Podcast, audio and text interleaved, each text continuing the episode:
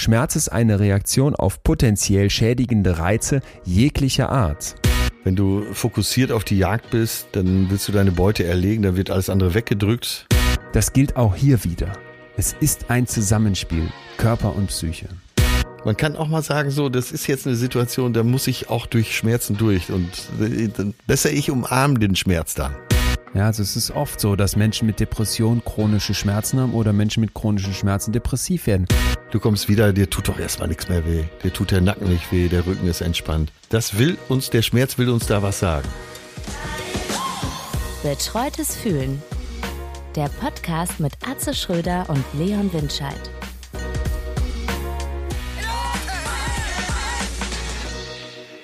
Ja, Leon, wie sieht's denn aus? Muss Äh, gähnen, muss tatsächlich ehrlich gähnen. Ist kein, ist kein, jetzt hier. Hast kein äh, Mittagsschläfchen gehabt? Äh, Viertelstunde oder so. Ich bin fertig. 5.30 Uhr klingelte mein Wecker.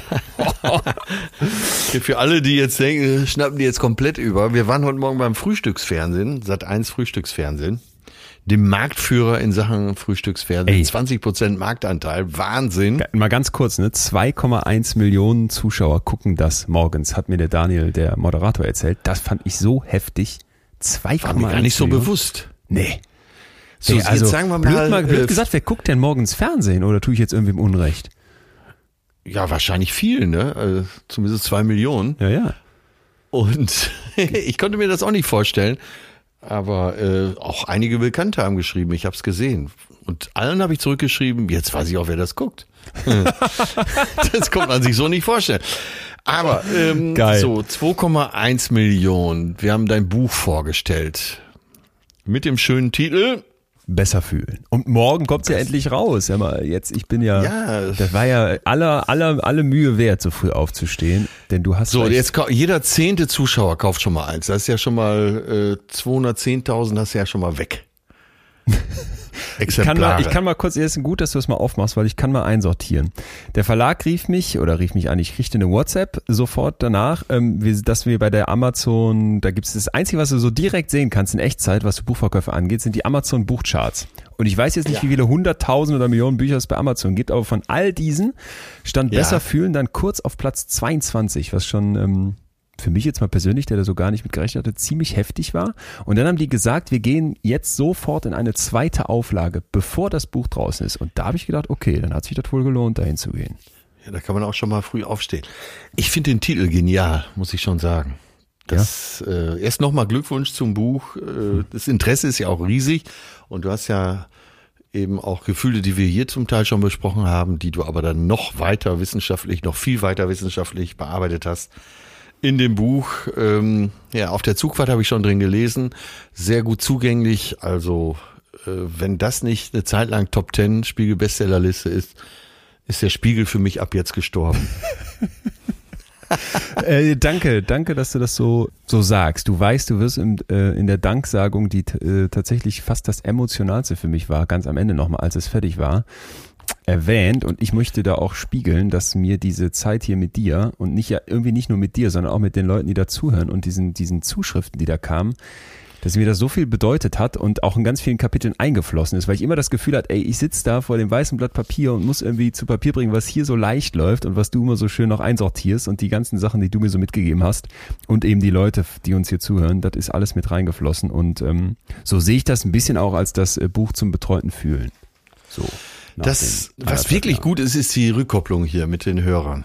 Also das finde ich auch super. Das, äh, da kriegt man immer ein Gefühl dafür, wie die Folge angekommen ist. Äh, auch nochmal neue Ideen dazu, äh, vielleicht Aspekte, die wir gar nicht so bedacht haben. Also finde ich sensationell, diese, äh, dieses Verbundensein mit den Hörern. Fast das ähm, Schönste für mich war, äh, beim das erste Kapitel geht ja um Angst. Das Baby und das Monster habe ich das genannt, über die guten Seiten der Angst. Ja, wo ich ja, ja. versuche aufzuzeigen, ey, Angst hat auch was total Positives. Und ich habe mich ja in diesem Kapitel so auch meinen eigenen Ängsten mal gestellt im Gespräch eben mit diesem Harvard-Professor, den wir hier auch öfter schon zitiert hatten. Und was da eben Ja. von den Leuten zurückkam, ja, damals, als wir diese Angstfolge gemacht haben, wo du so merktest, okay, shit, du bist nicht alleine damit. Und da gibt's ganz viele Leute, die ähnliche Ängste haben und die die Angst auch lange missverstanden haben und für die das jetzt was gibt, wenn man die Angst mal aufdröselt und wirklich versteht. Das finde ich immer so beruhigend, zu sehen, du bist nicht alleine mit deinen Themen. Es gibt noch andere und Ja. es gibt Forschung, Ja. die hilft.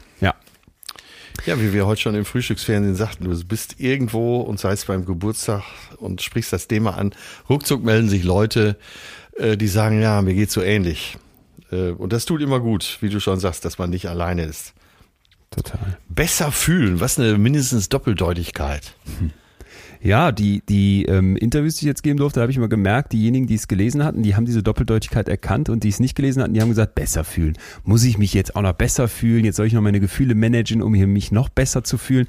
Und ich so, nee, es geht ja genau darum zu sagen, dass du deine Gefühle zu fühlen lernst und nicht sagst, ich muss mich besser fühlen, sondern dass du auch den Negativen eine Chance gibst und sie so ehrlich und offen, wie sie da da sind, annimmst und dich nicht dafür verurteilst oder fertig machst, dass du dich gerade schlecht fühlst oder dass da mal eine Angst ist oder dass es eine Wut da ist, sondern vielmehr erkennen lernst, dass dahinter oft was ganz Großartiges steckt.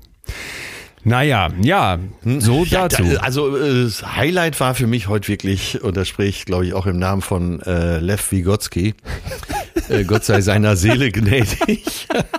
das ist ein Experte, den wir hier schon mal, den Leon hier schon mal zitiert hat, in dem ich mich äh, unbekannterweise verliebt habe und jetzt erstmal T-Shirts mit Free Lev Vygotsky, aber in, in der Endstufe natürlich auch die Lev Vygotsky Universität hier in Hamburg gründen möchte.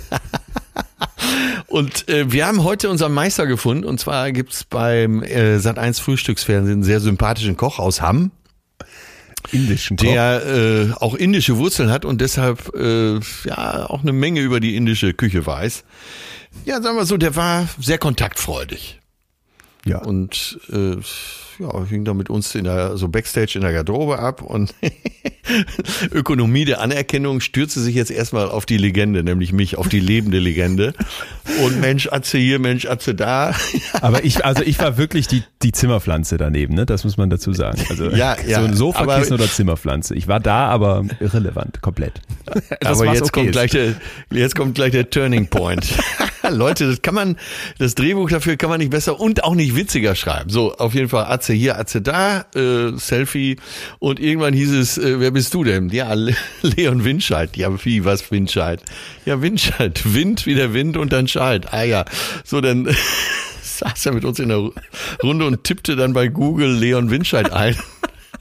Stutzte so die berühmte Sekunde. Und dann ohne aufzuschauen sagte er, oh, Dottore. Und da muss, da muss, wirklich, muss ich wirklich sagen, das war das Witzigste, was ich seit langem gehört habe. Und eigentlich soll ich dich hier nur noch mit Oh Dottore begrüßen. Normalerweise hört man das beim Italiener kurz bevor es einen Grappa aufs Haus gibt, oder? Ja. Ich habe auch damit gerechnet, es gab äh, Spargelsalat, wohlgemerkt gebraten um 5.30 Uhr. Ich muss aber dazu sagen, dass er total nett war ne? und wir hier sehr positiv ja. lachen, aber es war wirklich ein ja, sehr ganz positiver Moment. Mensch. Total. Ja. Ich habe ja, den Namen des Restaurants vergessen, aber er hat gesagt, man soll einfach Hamm und Indisch googeln und man würde es sofort finden, weil er, glaube ich, schon, er hat selber gesagt, den Namen kann man sich nicht merken und das wäre wohl der Obershit. Also da mal hingehen, Leute, weil das, was der so kulinarisch danach noch von sich gab, das klang nicht nach Dottore, sondern nach Professore. Und ähm, da habe ich wirklich gedacht, okay, das nächste Mal, wenn ich wieder unfreiwillig in Hamm zur Zugteilung hänge, gehe ich dahin. Ja, ja, ich auch. Ja, äh, man muss sagen, der war, äh, der war nicht nur lustig, der war sehr aufgeschlossener Zeitgenosse. Äh, angenehme Begegnung. Aber lustig war es allemal. Vor allen Dingen äh, nach dem zweiten Kochset, was er unten hatte, kam er dann wieder nach oben in die Garderobe. und sagte so lapidar, jetzt essen die mir auch noch meinen Spargel weg. Also das sind für mich sind das Sätze für die Ewigkeit. Und für alle, die nicht mit dabei sind, also ich kann das manchmal gar nicht so hundertprozentig nachvollziehen, was du immer so alles lustig findest. Aber alleine mit dir dann dazu stehen und wenn du da so abgeierst und diesen einen Satz dann so feierst, das macht so eine so ein Vibe da. Ich hatte spätestens um Viertel nach sechs komplett vergessen, wie viel Uhr es eigentlich ist. Und dann, als noch HP Baxter reinkam und on air erzählt hat, wie er sich täglich schminkt, ich dachte nur für die Maske, ähm, war sowieso aller Damm gebrochen. du bist auch schon süchtig. Aber HP Baxter, der sieht seit 20 Jahren gleich aus. Komplett, ne? komplett. Erkennst du sofort. Also Wahnsinn. Sie, ja, ist echt krass. Weißt du denn, wofür HP steht? Hans-Peter hoffentlich nicht. Doch, genau Nein. für Hans-Peter. Doch, Nein. der kommt ja aus Ostfriesland, Leer Nein. in Ostfriesland. Und ein Weltakt, muss man ja dazu sagen. Die haben in Großbritannien Madonna, glaube ich, zweimal von der Eins verdrängt. und hatten zehn Jahre lang immer einen internationalen Top 1, nee, äh, immer einen internationalen Top 10 Hit. Hans kann man schon mal den Peter Hut ziehen. und mit Nachnamen heißt er dann nicht Baxter, sondern Bruchensühl oder sowas. Wahrscheinlich, also Baxter ist mir jetzt nicht so als ostfriesischer Name bekannt. Das Aber äh, international lässt sich das sicher- sicher gut aussprechen, auch in Russland, wo äh, wie heißt sie denn? Wie, wie heißt die Band noch? Ich hab's schon wieder vergessen. Scooter. Die heißt Scooter.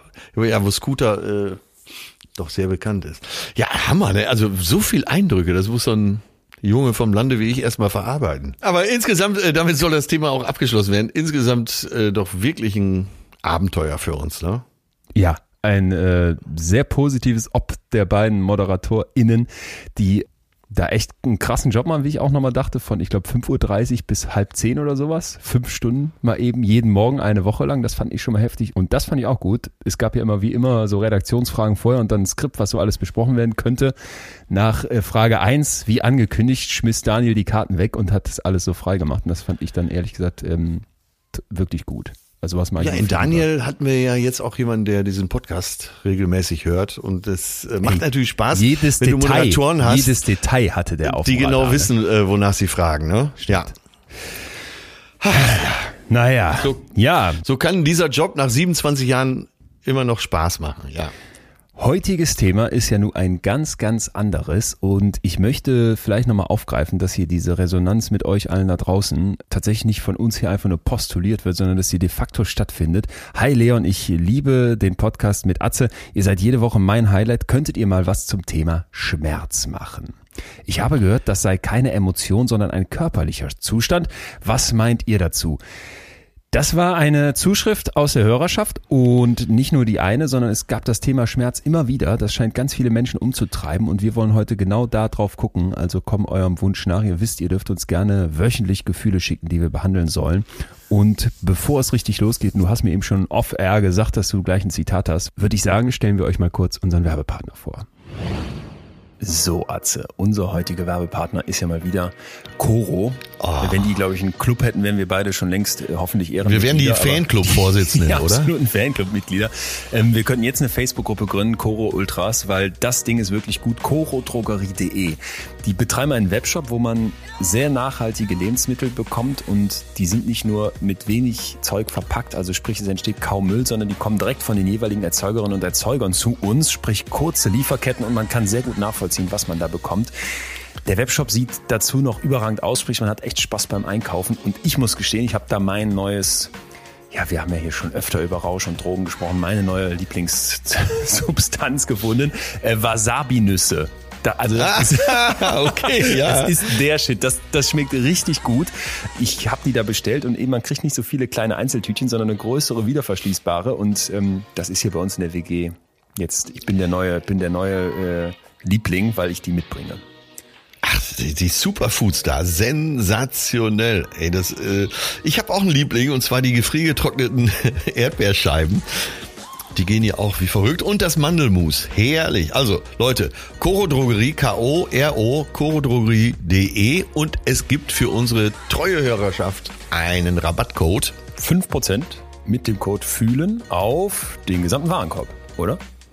Ey, das müsst ihr ausprobieren. Ihr werdet Fans. Versprechen wir euch. Coro Drogerie. Und weiter geht's hier. Ja, und äh, wir steigen dann ein in unser Thema, in unser heutiges Thema. Schmerz. Und bevor wir uns da voll hineinstürzen in diesen Teich der Emotionen, äh, möchte ich ein Zitat dir vorlesen und auch allen anderen natürlich Zitat von Brett Anderson. Brett Anderson ist äh, Musiker, Texter, äh, ist einer der Gründungsväter des Britpop, ist also schon länger dabei und äh, er hat Folgendes gesagt in einem Interview. Ich spüre lieber einen Schmerz als gar nichts. Wenn man einen Schmerz spürt, weiß man zumindest, dass man am Leben ist. Ich finde nichts beängstigender als einen Moment, in dem man absolut und überhaupt nichts fühlt. Das ist dann nach dem Motto, ich toleriere das Leben einfach, wie es ist. Da ist mir dann doch das ein oder andere Extrem lieber. Brett Anderson. Ja, das gefällt mir richtig gut. Diese Idee, dass du irgendwie schmerzfrei wärst, die ist ja vielleicht eine, wo man auf den ersten Blick denkt, das wäre ja super, ne? Du hast keine Rückenschmerzen mehr, hast keine Zahnschmerzen, dir fällt irgendwie was auf den Fuß oder du klemmst dir den Finger ein, zack, passiert nichts. Aber das ist tatsächlich eine, eine ganz fatale Vorstellung. Und Ja. bevor wir jetzt voll einsteigen, vielleicht mal kurz ein bisschen hier teasern, worum es heute gehen wird. Wir werden über Schmerz sprechen. Was ist das erstmal körperlich? Denn tatsächlich, genau wie in der Zuschrift eben, haben ja viele die Idee, dass Schmerz ein, ein körperlicher Zustand ist. Ich hack mir ins Bein und dann spüre ich die Schmerzen. Diese Schmerzen spüre ich ja aber im Hirn. Und alles, was im Hirn ankommt, wird von dort interpretiert. Und jetzt kommt, es gibt auch eine Rückkopplung. Das heißt, wir werden heute hören, wie der Schmerz vom Kopf auch komplett uminterpretiert werden kann. Es wird um Sadomaso gehen. Es wird, ich habe gleich einen Jungen für dich aus, aus dem Iran, der überhaupt keinen Schmerz gespürt hat. Eine unfassbare Geschichte, wo Forschende aus Cambridge letztens erst drauf gekommen sind. Richtig krass. Und ähm, wir müssen auch über Sex und Würgen und Schmerz sprechen, weil Ja. ich letztens mit Freundinnen zusammen saß und da ging es dann ganz schnell um die Frage, oder ist ganz schnell, aber im Laufe des Abends ging es dann irgendwann um die Frage, als es ums Thema Sex ging, ob jetzt dieses Wirken beim Sex und Schläge, ob das irgendwie erregierend ist, ob man das gut findet. Und ich, ich kam mir mal wieder so dermaßen vor wie Paul Ziemiak, als ich dann da saß und dachte, äh, was, jetzt schlagen? Äh, etwas konservativerer Geist Ja, schöner Vergleich. und dachte so, ey, um Gott, äh, und dann habe ich so ganz dumm blöd gefragt, wie, ähm, wie wird man denn da ansetzen, was dann plötzlich hieß, auch ins Gesicht schlagen. Und da habe ich gedacht, das, also was heißt gedacht, da würde ich nach wie vor denken, das würde ich so vom Skrupel her gar nicht hinbekommen. Und dann sagte die eine, ach nee, ganz easy, fängst mal am Hintern an und tastest dich langsam vor von der Stärke her und dann kannst du auch ins Gesicht schlagen. Und Ja. ich muss gestehen, ich war ziemlich, ähm, ziemlich baff. Jetzt du. Geschockt. Erfahrung und Effekt. Ähm, also, ich habe Erfahrung insofern, dass ich hier und da schon mal gehört habe, du kannst mir ruhig wehtun. Da bin ich aber leider der falsche Adressat. Also ich habe, äh, auf mich übt das eine Faszination aus. Ähm, ich selber habe da leider keinen Zugang. Ähm, ich gebe es jetzt hier auch mal zu, ich habe das Buch von, oh Gott, nicht, dass du jetzt gleich mit mir Schluss machst, aber ich stecke ja nur mal meine Nase überall rein und ich habe äh, von Paolo Coelho nicht nur den Alchemisten gelesen, sondern auch elf Minuten. So, da ist die Brasilianerin Maria, die in London äh, oder in Genf, aber an einen Londoner Anwalt gerät, der sie in die Welt des Sadomaso einführt. Und äh, da habe ich so ein bisschen verstanden, was da die Faszination sein kann, dieses Ausgeliefertsein und so. Äh, da habe ich gedacht, vorher habe ich immer gedacht, das ist alles völlig sinnlos, aber da habe ich gedacht, na ja, vielleicht ist eben sich gegenseitig ein wenig Schmerz zufügen auch eine Sache des Vertrauens. ja. Weil äh, solche Deals kannst du ja nur eingehen, äh, wenn du äh, dein Gegenüber nicht für jemanden hältst, der jetzt komplett durchtickt. Ähm, und so habe ich es verstanden. Äh, das ist immer noch nicht meine Welt und ich, ich, ich glaube, mir würde es mindestens schwerfallen, bis äh, dass ich es gar nicht könnte. Aber ich kann es etwas besser nachvollziehen. Aber wenn wir, äh, ich habe trotzdem ähm, nach diesem kleinen Exkurs schon in, in unser stetiefes Wasser heute, ähm, muss ich dich noch eine Frage stellen und ähm, muss ich dir noch eine Frage stellen und die ist grundsätzlicher Natur. Und zwar, ich war gestern bei Bettina Rust im Podcast in Berlin noch. Ich bin ja jetzt wieder in Hamburg und äh, hatte, bevor wir mit dem Podcast angefangen sind, mit Bettina äh, eine kleine Diskussion auch über unseren Podcast und sie und ich meinte ja, man muss ja, man muss ja Verbindung zu seinen Gefühlen haben. Das ist ja das, was du in deinem Buch eben auch meinst, besser fühlen. Ja. Ne? Und sie äh, und ich sagte ja, manche Menschen haben halt so eine Distanz zu sich selbst und auch zu ihren Gefühlen, dass sie sich vielleicht an vielen Stellen gar nicht mehr spüren. Und da meinte sie, ja, vielleicht haben die einfach gar kein Gefühl. Vielleicht haben die bestimmte Gefühle gar nicht. Und ich habe dann die kühne These, wie man so schön sagt, vertreten. Das glaube ich nicht. Ich glaube, Gefühle, das ist doch was Hammer. Existenzielles, oder? Ja, das ist was ganz Existenzielles und ich habe für dich nachher noch einen Fall, äh, den hätte ich jetzt gar nicht hier drin gesehen, aber der passt perfekt dazu und da geht's auch Ja. um Schmerz und um Empfinden. Eine junge Frau, die an einer Borderline-Persönlichkeitsstörung leidet und die braucht Schmerz, um sich überhaupt zu fühlen.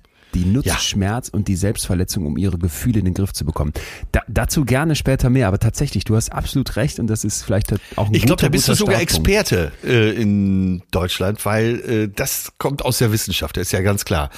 Jeder Mensch hat Gefühle und einige äh, haben vielleicht zu einigen Gefühlen keinen direkten Zugang mehr, aber äh, grundsätzlich wie der Mensch ein Herz hat und eine Lunge, ist das doch da, oder?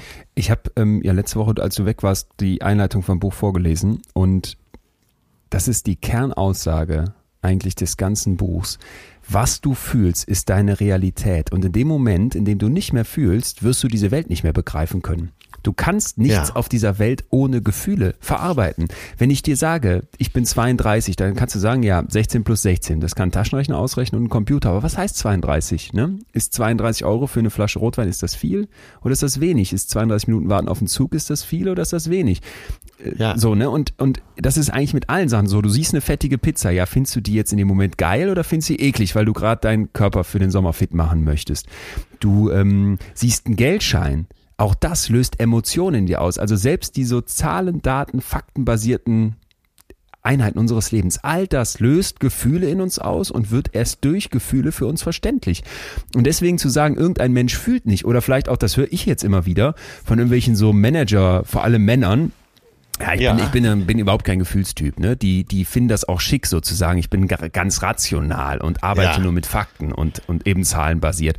Und das ist ja auch gut, das als Anspruch zu haben. Es ist ja keine, keine Aufforderung zu sagen, werd mal ein Gefühlsdusel und tanz da so rum und hör nur noch auf dein Bauchgefühl. Darum geht's ja gar nicht. Es geht um andersrum zu sagen, die Idee, dass Rationalität ohne Gefühle auskommt, die ist falsch. Die ist Quatsch. Zu sagen, es gibt da zwei unabhängige Systeme, das eine ist kalkuliert ja. und rational und fehlerfrei wie eine Maschine und das andere ist halt der Gefühlsdusel, der irgendwie liebt und Wut spürt und mit seiner Angst nicht klarkommt. Das ist nicht der Fall. Um rational zu funktionieren, brauchst du einen Zugang zu deiner Angst, musst du wissen, wie Liebe funktioniert und musst du deine Wut, wenn sie da ist, anerkennen. Ja, ja. Okay, war ich auf dem richtigen Weg und habe hier schon gut was mitgenommen, dass ja. ich äh, auch da etwas sattelfester bin.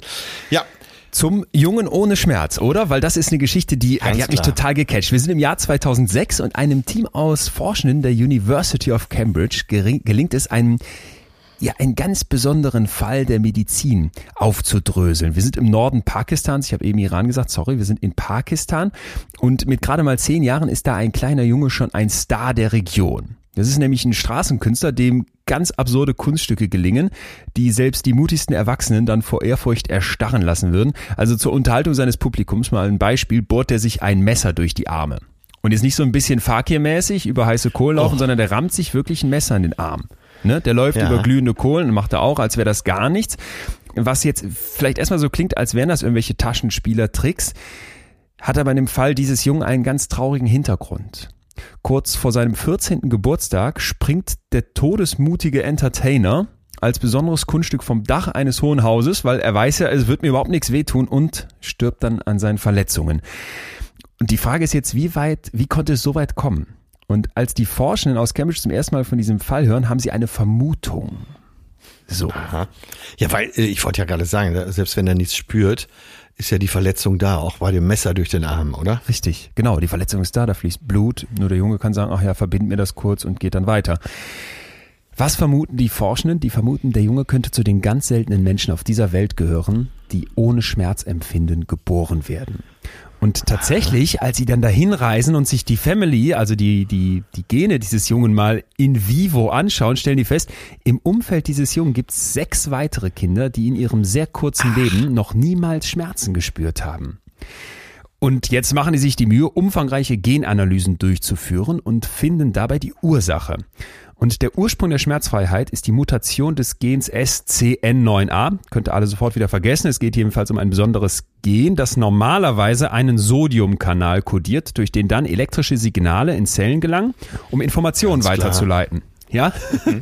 aber kurz, äh, warum erzähle ich das? Naja, äh, überleg dir doch mal, ich ramm dir ein Messer in den Arm. Oder machen wir es mal einfacher, du schneidest morgens den Gouda, rutschst mit dem, mit dem kleinen Brötchenmesser ab und schneidest dir in die Hand. Was passiert jetzt? Wo ist der Schmerz? Der Schmerz kommt dir so vor, als wäre der jetzt in deiner Hand. Aber der muss ja im Kopf verarbeitet werden. Und da sind ja. eben diese Signale, die eine Rolle spielen. Das Signal aus der Hand muss jetzt bis in deinen Kopf schießen, in Sekundenbruchteilen und sagen, Achtung, die Hand tut weh. Mach was. Und wenn dieser Kanal jetzt eben fehlt, weil da eine Genmutation stattgefunden hat, dann erreicht das Hirn keine Meldung mehr vom Körper, dem Schmerzen zugeführt wurden. Und das führt dann zum Verlust dieses unangenehmen Schmerzgefühls. Doch der Preis für dieses schmerzfreie Leben ist extrem hoch. Die Forschung, Wollte ich gerade nachfragen, ne? was, äh, es hat ja immer eine Konsequenz. Genau, das hat immer einen Preis. Vielleicht ist das auch nochmal ein schönes äh, Fazit unserer Reise hier. Wenn du ein Gefühl verlierst, hat das eigentlich immer einen Preis. Denn nochmal, die Gefühle, die wir leben, in dieser großen Bandbreite, die haben ja alle einen Zweck. Und auch wenn sie unschön sein können oder schrecklich wie Schmerzen, wollen sie uns im Zweifel etwas mitteilen. Und die Kids, die jetzt aus diesem familiären Umfeld von dem Jungen sind, die sind übersät mit Hämatomen, die sind geschunden und haben viele kaum verheilte Brüche oder sogar offene Wunden an Mund, ah, okay. und, Mund und Zunge, ja. weil sie sich immer wieder unabsichtlich beißen. Das heißt, die lernen gar nicht, sich zu korrigieren.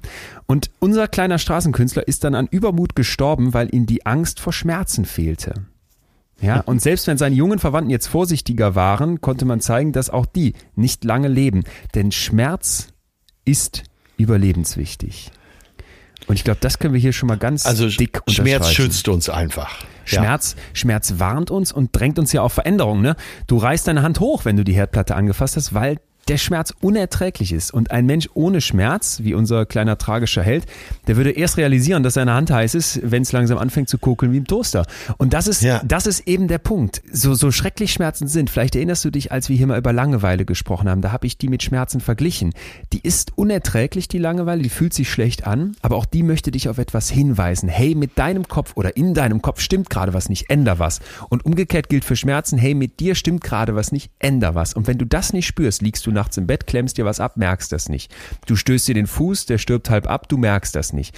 Du äh, verhältst dich auf deinem Bürostuhl in einer ungünstigen Position, sitzt da tagelang, kriegst irgendwelche, was weiß ich was, Rückenmarksschäden oder was man auch immer da kriegen kann und merkst das nicht. Und darum geht's. Schmerz ist Signal. Ja, eigentlich äh, taucht es ja immer wieder hier auf. Gerade die aufmerksamen Zuhörer äh, hören das hier immer und immer wieder, dass jedes Gefühl, äh, selbst die Eifersucht, eben eine Funktion hat. Ja. Und bei, äh, ja, bei Schmerz scheint das ja sehr elementar zu sein. Die Jana aus Bochum schreibt uns, liebe Atze, lieber Leon, zum Thema Schmerz. Ich habe den Eindruck, dass Schmerz heutzutage in unserer leistungsorientierten Gesellschaft als Zeichen von Schwäche gesehen wird und die meisten Menschen ihn deshalb schnell betäuben, um weiter zu funktionieren.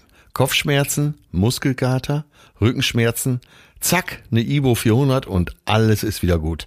Ich selbst nehme Schmerzmittel nur, wenn es gar nicht anders geht. Durchschnittlich vielleicht eine Tablette pro Jahr. Oh, das ist echt wenig. Schmerzen sind für mich Zeichen des Körpers, dass etwas nicht stimmt.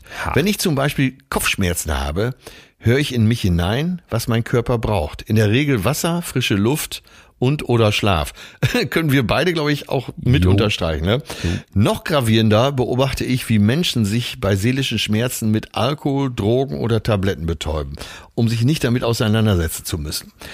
Da steuern wir in eine völlig falsche Richtung, finde ich. Ganz liebe Grüße, Jana. Ha. Ja. Das ist es, oder? Also da, ich würde jetzt sofort unterschreiben. Wie ist so dein Empfinden? Was bist du für ein Schmerzmittelkonsument? Äh, auch sehr, sehr wenig. Echt?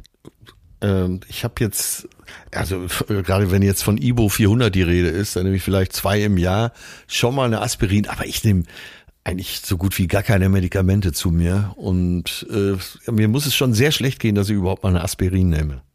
Ja. Ja. Das ist ähm, tatsächlich ein, ein Punkt, der in den USA mittlerweile zu einer Krise geworden ist, ja. weshalb das Weiße Haus 2017 sogar Epidemie, ein, äh, genau, nationalen Notstand ausgerufen hat, und zwar wegen Opioid Painkillers, also ja. wegen einem massiven Missbrauch von Opioiden, Schmerzmitteln dann in dem Fall. Jeder dritte Amerikaner, jede dritte Amerikanerin nehmen welche. Und das ist massiv angestiegen. Mittlerweile sollen es doppelt so viele Menschen sein wie noch vor zehn Jahren. Und da sterben einfach massiv viele Menschen dran, ne? Weshalb man sich vielleicht mal überlegen müsste, warum ist das so? Und ich finde, Janas Zuschrift deutet da sehr drauf hin. Und das ist vielleicht auch nochmal der Punkt, den wir eben schon eingangs bei den Gefühlen im Allgemeinen hatten. In dieser Funktioniergesellschaft, in dieser, hey, ich habe ja, Kopfschmerzen, ja. weil ich feiern war und saufen war. Ich habe ganz viele Freunde, die nehmen, nachdem die, nachdem die saufen waren, so eine Party, die schmeißen sie sich eine Ibo rein, trinken Wasser und gehen schlafen, damit die am nächsten Tag keinen Kater haben. Und das denke ich immer so, das ist so, das ist so der perverseste Betrug, den du an deinem Körper machen kannst. Natürlich hat niemand Lust auf Kater, aber du ja, vergiftest dich erst ja. komplett und sagst dann, ich, jetzt will ich auch die Konsequenzen nicht haben und kick mich dann nochmal schon mal aus den Kopfschmerzen am nächsten Tag raus Das finde ich sehr interessant und das ist finde Ja, ich was eine man ja Haltung, verstehen man, kann. Ja, einerseits, ich kann es aber, ich kann es einerseits verstehen, aber nur auf so einen billigen kurzen Nachdenker hin. Und wenn ich ein bisschen tiefer nachdenke, habe ich das Gefühl, nee, du ähm, machst genau den, den Fehler, den Jana hier kritisiert, nämlich, dass du nicht in dich reinhörst und dass du, dass du dich ja betäubst und nicht sagst, was brauche ich jetzt vielleicht nach dem Katern? Ja, ich brauche jetzt ein gutes Frühstück, ich muss mich bewegen, ich muss rauskommen, ich brauche Wasser und was weiß ich, was man noch so für Stoffe zu sich nehmen sollte. Ich höre mal auf mich, sondern nö, eine ne Ibu rein und vor den Fernseher. Ja, ist der leichteste Weg natürlich, ja klar. Aber äh, das gilt ja sowieso. Wir hatten ja letzte Woche Thema Drogen. Ähm, du hast von USA geschildert, diese Medikamentenmissbrauch. Eine ganze Gesellschaft ist auf Droge, äh, eine ganze Gesellschaft drückt sich weg oder drückt zumindest ein Gefühl weg. Ähm, ja, das deutet ja auf grundsätzliche Missstände hin Das, äh, sowas nicht ertragen zu können. Ja, manchmal ist es aber einfach auch nur, weil es geht. Das, äh, ne? ach so, weil es da ist. Mother's Little Helpers. Äh, ja, der Griff zu Ivo 400 ist einfach. Ja, Und eine halbe Stunde später geht's ja auch wirklich besser. total. Ja, wir, klar, hängt alles miteinander zusammen. Eben auch die Ökonomisierung der Gesellschaft äh, bedingt auch, dass keine Zeit ist für morgens mal einen Spaziergang machen und in aller Ruhe den Tag anzugehen, weil man will ja wieder funktionieren. Ja. Ja, ja, genau. Genau. Ich würde gerne mal tiefer einsteigen, was Schmerz denn jetzt Ja. dann tatsächlich ist. Da gibt's eine internationale Weltschmerzorganisation, die International Association for the Study of Pain. Und die sagen, Schmerz Ja. ist ein unangenehmes Sinnes- und Gefühlserlebnis, das mit einer Ja. tatsächlichen oder drohenden Gewebebeschädigung verknüpft ist. Da sind so diese Ideen mit dem Messer. Ich schneide mir in die Hand Ja. beim Käsehobeln ne, und das ähm, nozizeptive System, also das Schmerzsystem, registriert das und leitet die Infos weiter ins Hirn. Das ist aber insofern zu kritisieren, als dass, wenn wir gleich noch sehen, das nicht immer mit einer Gewebebeschädigung einhergehen muss. Also du musst dich nicht verletzen, um Schmerzen zu empfinden. Und damit ist auch nicht gemeint, dass du Schmerzen empfinden musst, unbedingt, weil du dir irgendwas eingeklemmt hast. Und Ja. die aus meiner Sicht bessere Definition ist deswegen folgende. Schmerz ist eine Reaktion auf potenziell schädigende Reize jeglicher Art. Wollte ich gerade sagen, was ist mit Kopfschmerzen? Genau. Was ist mit Migränepatienten? Aber kurz dazwischen gefragt, wenn du beim Zahnarzt sitzt äh, und er bohrt mal tiefer, lässt du doch auch betäuben, oder? Ja, klar. Ich will damit ja Äh, nur sagen, es ja, gibt total. natürlich äh, Ja, ja. Schmerzen jenseits einer Grenze. Äh, da sind wir natürlich alle froh, dass es Schmerzmittel gibt. Absolut. Mein, mein Mitbewohner und Freund, der arbeitet ja im Krankenhaus als Anästhesist und der muss gucken, dass Leute durch die krassesten OPs kommen. Also wenn die die Bauchdecke aufgeschnitten wird, dann hätte ich auch ganz gerne, dass ich die Schmerzen dessen nicht spüren muss. Ähm, vielleicht das auch nochmal unterstrichen. Wir müssen ja extrem dankbar sein, dass es die medizinische Möglichkeit gibt, Schmerzen punktuell auszuschalten, weil dann Eingriffe möglich wären, die von der Natur vielleicht zuerst mal gar nicht vorgesehen waren. Nur dann Aber sehr guter Punkt, sehr Ja. guter Punkt. Äh, gelingt es, den Schmerz so zu unterdrücken, dass äh, im Hirn keine Region, ich frage jetzt mal so ganz dumm nach, das registriert? Oder es gibt auch immer mal wieder die Theorie, dass es doch Bereiche gibt, äh, wo der Schmerz ankommt, nur nicht für uns so bewusst. Das Spannende ist, dass es bestimmte Paradoxien rund um den Schmerz gibt. Drei Stück an der Zahl. Und eine davon ist, dass man nicht den Schmerz auf einzelne Hirnregionen so runterbrechen könnte. Ah ja, das genau. heißt, er scheint netzwerkähnlich zu arbeiten. Wir werden gleich noch ins Hirn voll eintauchen. Und das ist super spannend, weil man verglichen hat, wie wird denn eigentlich sozialer Schmerz wahrgenommen? Durch eine Trennung zum Beispiel oder durch eine Zurückweisung, weil du das Peinliches gemacht hast, versus Schmerz durch Hitze, weil du die Herdplatte anfasst. Und da kann man sich schon angucken, dass da bestimmte Sachen im Hirn sehr ähnlich sind, dazu gleich mehr, was super interessant ist, aber erstmal gilt, dass du nicht einfach sagen kannst, okay, hier ist das eine Schmerzzentrum und damit ist es dann getan. Genau das meinte ich. Ne? Ja. Und das, das, ist, das ist schon mal wichtig. Aber vielleicht nochmal ein Punkt, der, der mir wirklich, der mir wirklich ganz, ganz wichtig ist. Das, was du eben gesagt hast, fand ich so schön. Diese Idee, es ist verfügbar und dann nehme ich es halt. Ne? Es Ja. gab wohl lange Zeit einen, Streit oder gibt es wahrscheinlich immer noch zwischen den Pharmakonzernen und äh, quasi bestimmten Interessensgruppen, die sagen, ihr müsst die Päckchen von so Zeug wie Aspirin und so kleiner machen, damit die Leute das nicht mehr so vorratsmäßig zu Hause haben und da irgendwelche Selbstmedikation Ja, auf genau. Langzeit schieben. Ne? So, und das ist ja, glaube ich, ein Punkt. Dann nimm halt die Aspirin, wenn du meinst, deine Kopfschmerzen sind unerträglich und dann geht das weg. Okay, mach ja jeder auch eine individuelle Entscheidung treffen. Aber du rutschst halt da rein, dass die Leute abhängig werden. Wahrscheinlich jetzt nicht von Aspirin, aber gerade von den stärkeren Sachen und vielleicht auch von Aspirin, wo du dann das Gefühl hast, ey, da wird was weggedrückt, was eigentlich unbedingt an die Oberfläche möchte, was dich brüllend anschreien will, ey, änder was, da ist was krasses da, ne? Und das ist eben der Punkt, wo wir dann, und das wird gleich ein ganz wichtiger Punkt, dieses Thema der Psyche und den Sensoren in der Haut und dem, was dann ins Hirn mhm. kommt, dass wir das verbinden müssen. Ja. Denn vielleicht noch die zwei weiteren Paradoxien des Schmerz. Einmal die Adaptivität.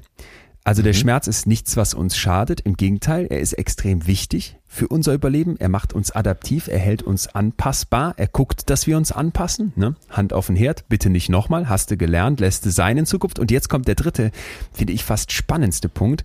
Und da sollten wir gleich unbedingt nochmal in die Tiefe gehen. Und zwar die absteigende Schmerzkontrolle. Aha. Nochmal das Beispiel mit dem Käsemesser. Ja. Du hackst dir jetzt in die Hand. Die ist ja bekanntermaßen ein ganz schönes Stück vom Hirn weg. Jetzt war ja die erste Idee, okay, die Infos kommen jetzt von der Hand, so mechanisch, wie das eben auch in der Nachricht von Jana aus Bochum stand, kommen die jetzt hoch ins Hirn. Zack, Schmerzsignal. Ja. Achtung, Achtung, Hand tut weh. Und jetzt kommt's. Es gibt aber da einen Kreislauf. Es kommt nicht nur von unten die Info hoch, sondern auch das Hirn kann jetzt sagen, pass mal auf, liebe Hand, du bist jetzt zwar geschnitten, aber das bewerte ich mal so oder so. Und jetzt kommt auch eine Top-Down-Kontrolle. Also von ja. oben wieder runter. Äh, ist es klar? Also erst in den Kopf rein, aber jetzt sagt der Kopf, okay, wie bewerte ich das? Ja, da gibt's jetzt eine Info von mir zurück und da kommt jetzt die sogenannte Gate-Theorie ins Spiel, Gate-Control-Theorie. Ja. Klingt erstmal kompliziert, ist aber ganz einfach. Die Idee ist folgende. Ich habe die Möglichkeit, vom Gehirn her absteigende Signale runterzugeben in so neuronale Sperrschaltkreise. Also mhm. Gating Circuits ist das Fachwort ah, dazu. Okay, und ja, ich mache dann ja. im Prinzip ein Tor im Rückenmark dicht und sag, ja. jetzt kommen hier zwar noch irgendwelche Schmerzsignale aus der Hand an, die mir mal mitteilen wollten, liebes Hirn, ey, fühl mal Schmerz. Aber ich sag als Hirn, nein, Cut, Tor zu, Pause, will ich gar nicht mitkriegen. Ah, okay. Und, mhm. und das ist doch mal eine total krasse Überlegung, dass du sagst, ey, Schmerz ist nicht einfach, ich hack mir in die Hand und spüre dann immer den gleichen Schmerz, sondern wenn du dir hundertmal genau auf dieselbe Weise in die Hand hackst, dann kommt nicht hundertmal genau derselbe Schmerz in deinem Kopf an, sondern er ist immer unterschiedlich. Und zwar in Abhängigkeit davon, was gerade in diesem Kopf abgeht. Ist doch echt geil, oder? Ja, ja, ja, genau. Und jeder weiß jetzt auch, was gemeint ist, natürlich. Äh, genau. Wahrscheinlich hat sich auch wirklich jeder schon mal geschnitten. Ist ja äh, zu vermuten. Ja, und das kennt man. Was danach kommt, ist wirklich dann abnehmend. Ja. Ne? Und kennt man noch von den Eltern, die dann gesagt haben, äh, warten mal ab, lässt gleich nach. Ja. Soll ich mal pusten? Genau, genau. So, und opioide Schmerzmittel wirken jetzt unter anderem in diesem Schaltkreis. Ja, die aktivieren mhm. also quasi im Hirn die Meldung, pass mal auf, lass mal nichts mehr hoch hier. Aber es ist, und das ist ganz wichtig, ja so, dass wir auch körpereigene Opioide herstellen können. Wir haben hier schon mal über die Endorphine gesprochen. Ne? Und diese Endorphine, ja, ja genau. So landläufig mhm. Glückshormon genannt, die spielen jetzt auch eine ganz große Rolle beim Schmerzempfinden. Denn die gehören zu den Opioiden. Wir haben eben gemerkt, Achtung, Opioide sind wie Schmerzmittel oder mal damit gleichzusetzen. Und jetzt kann ich diese Endorphine ausschütten. Zum Beispiel, weil ich sage, hey, ich bin gerade in einer total guten Stimmung oder ich mir geht's richtig gut, weil wir gerade meinen Geburtstag feiern und jetzt schneide ich mir versehentlich mit dem Messer in die Hand. Ach komm, schon wieder halb vergessen, tat gar nicht so weh, weil ich gerade in so einer guten Stimmung bin, weil ich voller Endorphine bin und diese Endorphine zu den Opioiden gehören und jetzt den Schmerz unterdrücken. Ach, geht dem äh, Sportler im Wettkampf ja auch so. Äh, Boxer berichten das ja auch, dass äh, der K.O. gar nicht so weh tut, aber Stunden später geht's Stimmt. richtig los. Wenn das Adrenalin sinkt, wenn äh, eben die Endorphine nicht mehr ausgeschüttet werden und ja. dann beginnen die Schmerzen. Das ist äh, wahrscheinlich so ein Kampfmodus, den der Körper oder so ein Jagdmodus, den der Körper eingeht.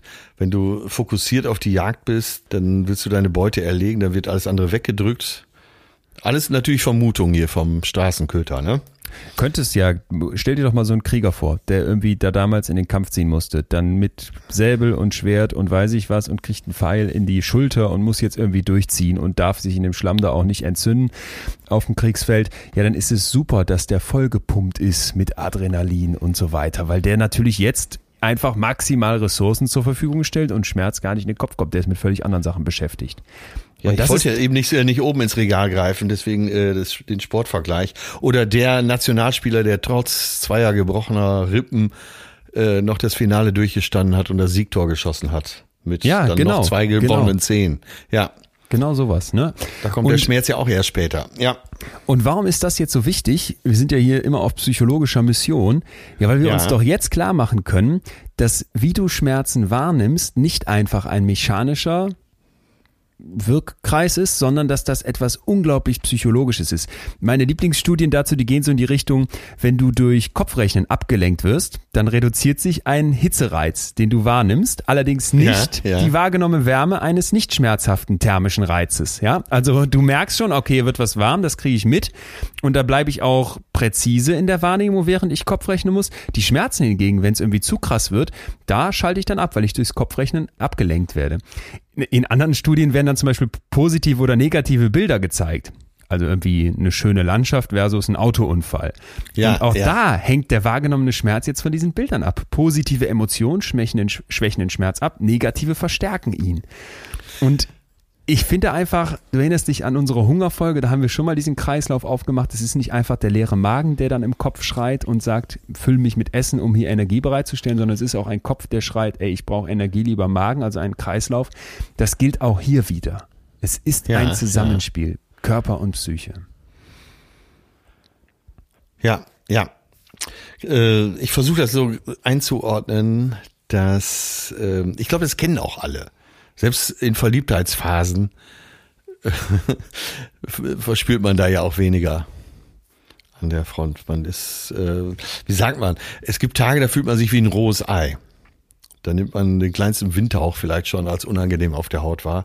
Und äh, auch da wieder dieser Vergleich, nach drei Wochen echten Erholungsurlaub äh, wirst du viele Sachen einfach so wegstecken. Weil, äh, naja, wahrscheinlich dein Schmerzempfinden auch wieder etwas zurückgefahren ist. Ja. Ja, genau. Ja. ja. Genau. Vielleicht um das Fass auch nochmal aufzumachen, weil es eben so viel verrät darüber, wie wir auf den Schmerz gucken sollten, ist, sind die Zusammenhänge zwischen Depressionen und Schmerz. Ja, also es ist mhm. oft so, dass Menschen mit Depression chronische Schmerzen haben oder Menschen mit chronischen Schmerzen depressiv werden. Na bitte, da hast du also den in, Kreislauf. funktioniert in beide Richtungen, ja. Genau, genau. Mhm. Ich finde einfach, wenn wir uns jetzt mal klar machen, dass das Ganze eine psychische Komponente hat, dann können wir uns auch mit dem Blick auf Schmerzmittel vorstellen, dass da ein unfassbar krasser Placebo-Effekt herrschen kann, um mal ein neues Thema aufzumachen. Die Studien sind einfach nur krass. Also alleine ja, durch die Einnahme, genau, kannst ja. kann sich jetzt schon mal anschnallen und alleine durch die Einnahme von Schmerzmitteln werden Endorphine ausgeschüttet, das haben wir eben schon gesagt, körpereigenes Schmerzmittel und die hemmen dann den Schmerz. Und jetzt zeigt sich, dass Schmerzmittel, ein anderes Beispiel, viel weniger effektiv sind, viel weniger wirken, wenn wir nicht wissen, dass wir sie nehmen. Kannst du dir vorstellen, ne? du machst eine Studie und lässt Stimmt, den Leuten ja, Schmerz ja. zu, gibst denen irgendwie was, wo die nicht wissen, was es ist, lässt die ein Glas Wasser trinken, ist eine Tablette aufgelöst oder nur so ein Zuckerpräparat. Ja, und das ist dann viel weniger hilfreich, wenn du nicht weißt, dass du es genommen hast. So, und umgekehrt gilt aber, dass Placebo-Effekte im Bereich von Schmerzmitteln so krass sind, dass die Pharmaunternehmen Schwierigkeiten haben, die zu schlagen. Das finde ich tatsächlich. Ne? Ja, das finde ich einfach nur heftig. Ja. Pass auf, in 2014 wurde eine Studie durchgeführt mit 459 Migräneattacken bei 66 PatientInnen. Und dann hat man den Placebos gegeben, wo aber auch drauf stand, dass es ein Placebo ist. Also die haben nicht gesagt, das ist jetzt, das ja, ist jetzt hier ja. entweder das Mittel oder nicht, ja. sondern die haben gesagt, das ist gar nichts, ne? Das ist einfach nur eine kleine Zuckertablette. Und das Krasse war, dass auch dieses Zucker Tablettchen dazu geführt, besser dazu geführt hat, dich von Schmerzen zu befreien, als keine, keine Behandlung. Und jetzt kommt das Krasse. Es war nahezu halb so wirksam wie die tatsächliche Tablette. Das musst du dir mal reinziehen. Und jetzt wird's noch krasser, wenn dieses Placebo dann eben als das echte Mittel deklariert war, dann war es auch 60 Prozent so effektiv. Also es kommt unfassbar nah daran, ne? Und es hängt einfach nur davon ab, wie du es nennst. Das finde ich schon krass, dass du offen, offen, offiziell und offensichtlich draufschreiben kannst, du kriegst ein Placebo und der Schmerz geht trotzdem weg. ja, da sind wir wieder bei. Mama legt die Hand auf oder pustet mal. Äh, ja, ja, äh, stimmt, stimmt. Wie stehst du denn zu dem Thema so ähm, genau solcher Methoden? Ist ja in Deutschland immer großer, großer Krieg, ne? Äh, um, um ja, ich weiß, aber, äh, und so weiter. Ja, wer heilt, hat recht, sagt man. Ähm, ja, muss man dann wirklich auch so sehen. Aber äh, klar, das deutet ja noch mehr darauf hin und untermauert ja, äh, was du immer und immer hier wieder sagst. Es ist das, was der, was das Gehirn, was der Zentralcomputer äh, möchte. Und wenn der davon ausgeht, der Schmerz geht gleich runter, auch aufgrund eines Placebos, dann passiert das ja offensichtlich zum großen Teil. Ja. Wie ist es denn bei dir, wenn du eine Schmerztablette nimmst? Äh, achtest du dann drauf, wann lässt der Schmerz jetzt nach? Oder schmeißt du die ein und denkst dir, wird schon gleich? Also ich nehme die tatsächlich auch nie, nie, nie. Das kann ich wirklich so sagen. Ich ähm, würde sagen, anders als Jana nehme ich nicht eine pro Jahr, sondern vielleicht eine halbe. Und das letzte Mal, du erinnerst dich an das äh, Fingergate, Carry Gold halbes Kilo an meiner linken Fingerseite. Es tat so ja, weh, dass oh ich Gott, nachts oh allein diesen oh, geschundenen, entzündeten Finger hochlegte und ich dachte, du hältst es nicht mehr aus. Und dann bin ich losgezogen und habe dann unserer WG verzweifelt in den ganzen Nachtschränkchen gesucht und irgendwann auch so, ich glaube, es war Ibuprofen gefunden, reingehauen und ähm, dann habe ich natürlich ganz selbstkritisch gedacht, so, was passiert jetzt? Ne? Könnte ja. das jetzt ein Placebo-Effekt sein? Habe mich ganz kritisch beobachtet. Und natürlich hatte ich nach einer gewissen Zeit das Gefühl, es wird besser. Ganz klar. Ja. Ja, ja. bei dir wirkt eine Aspirin wie Propofol bei Michael Jackson, ja. äh, nee, aber das ist ja auch, das müssen wir ja auch nochmal dazu sagen, diese Dinge, diese Dinge haben ja einen Effekt. Es geht ja nicht darum, dass wir hier sagen, äh, das ist völliger Quatsch und die machen gar nichts oder umgekehrt, ähm, nimm die einfach und der Schmerz ist komplett weg.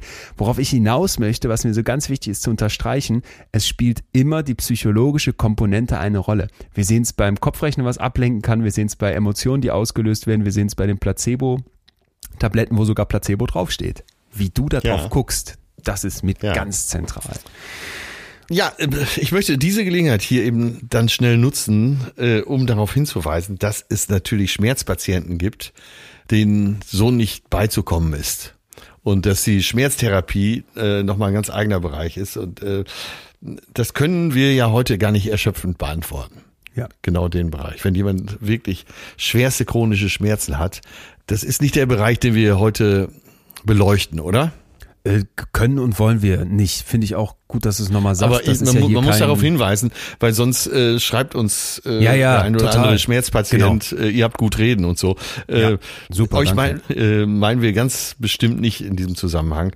Und ähm, wie immer in der, in der Medizin gibt's Ausreißer nach oben und nach unten. Und ich hoffe, äh, dass ihr eure richtige Therapie da findet. Aber darum geht's hier nicht. Genau, und äh, glaube ich auch der Appell, dass man sich da dann mit auseinandersetzen sollte und das angehen sollte und nicht denken sollte, hier ein psychologischer Podcast könnte jetzt eine medizinische Therapie ersetzen. Genau, diesen Disclaimer vorweg. Gehen wir jetzt, glaube ich, nochmal voll in die Psychologie rein, denn da wird's ähm, ja, da, bei Hirnscans, du weißt, da stehe ich total auf, wird's nochmal sehr interessant. Die ja. haben rausgesucht 40 Leute, die gerade komplett fertig waren wegen Trennung. Also so richtig schöner Liebeskummer. Okay. Viele, viele Schmerzen im Kopf. Schatzilein ist weg. Und jetzt weißt also du eben keine körperliche Verletzung, sondern eine seelische, eine psychische. Ein psychischer Schmerz, aber wie wir gleich sehen werden, ist das denn überhaupt richtig? psychische Schmerzen von körperlichen immer so sehr zu trennen. Ja, was du eingangs sagtest, jetzt die, die Rückkopplung, ja. Genau. Ja, beziehungsweise tatsächlich jetzt mal der Blick in den Kopf. Wir haben gesagt, es ist nicht einfach auf einzelne Hirnbereiche runterzubrechen und du weißt auch. Ja, aber wir werden ja auf diesem Wege wahrscheinlich auch da landen, dass dann der Kopf auch dem Körper wiederum sagt, schaut mal runter. Ja, an dem Ding haben die jetzt erstmal einfach Folgendes gemacht. Die haben, es finde ich ziemlich gemein, die haben diese Menschen mit gebrochenem Herzen in den Hirnscanner geschoben und dann mussten die immer so ein Fixierungskreuz angucken. Das ist dann so ein kleiner Monitor, da siehst du so ein Kreuz, dann plötzlich geht das Kreuz weg und es kommt patz ein Foto. Und auf diesem ja. Foto ist jetzt entweder ein Freund oder der Ex-Partner, die Ex-Partnerin. Ja, und dann ja. gucken die sich an, was passiert in deinem Hirn. Das kannst du dir jetzt vorstellen. Ne? Ja. Das kann, ist ja richtig fies. Wenn das dann im Zweifel noch ein schönes Foto ist, was man selber gemacht hat, dann äh, holla die Waldfee. Und so war es auch. Also im Hirn geht's richtig ab. Und jetzt kommt's. Dann haben die eine Vergleichsgruppe in den Hirnscanner geschoben und haben gesagt, pass mal auf, jetzt kommt körperlicher Schmerz, Hitze, deutlich zu viel Hitze, so dass es richtig weh tut für entweder nur so ein bisschen als für die Kontrollgruppe oder halt richtig krass für die Experimentalgruppe, also so, dass du wirklich sagst, okay, entstehen jetzt Schmerzen. Und jetzt konnten die zeigen, dass diese Hirnregionen, die dabei aktiviert werden, sehr ähnlich ja. sind. Ja. Das heißt, eine Idee, die so in der Psychologie, und das ist ja jetzt hier Psychologie, Medizin ist irgendwie verbunden, sehr populär ist, ist, dass du sagen kannst, okay, diese psychologischen Schmerzen, die haben etwas mit den physischen Schmerzen gemein.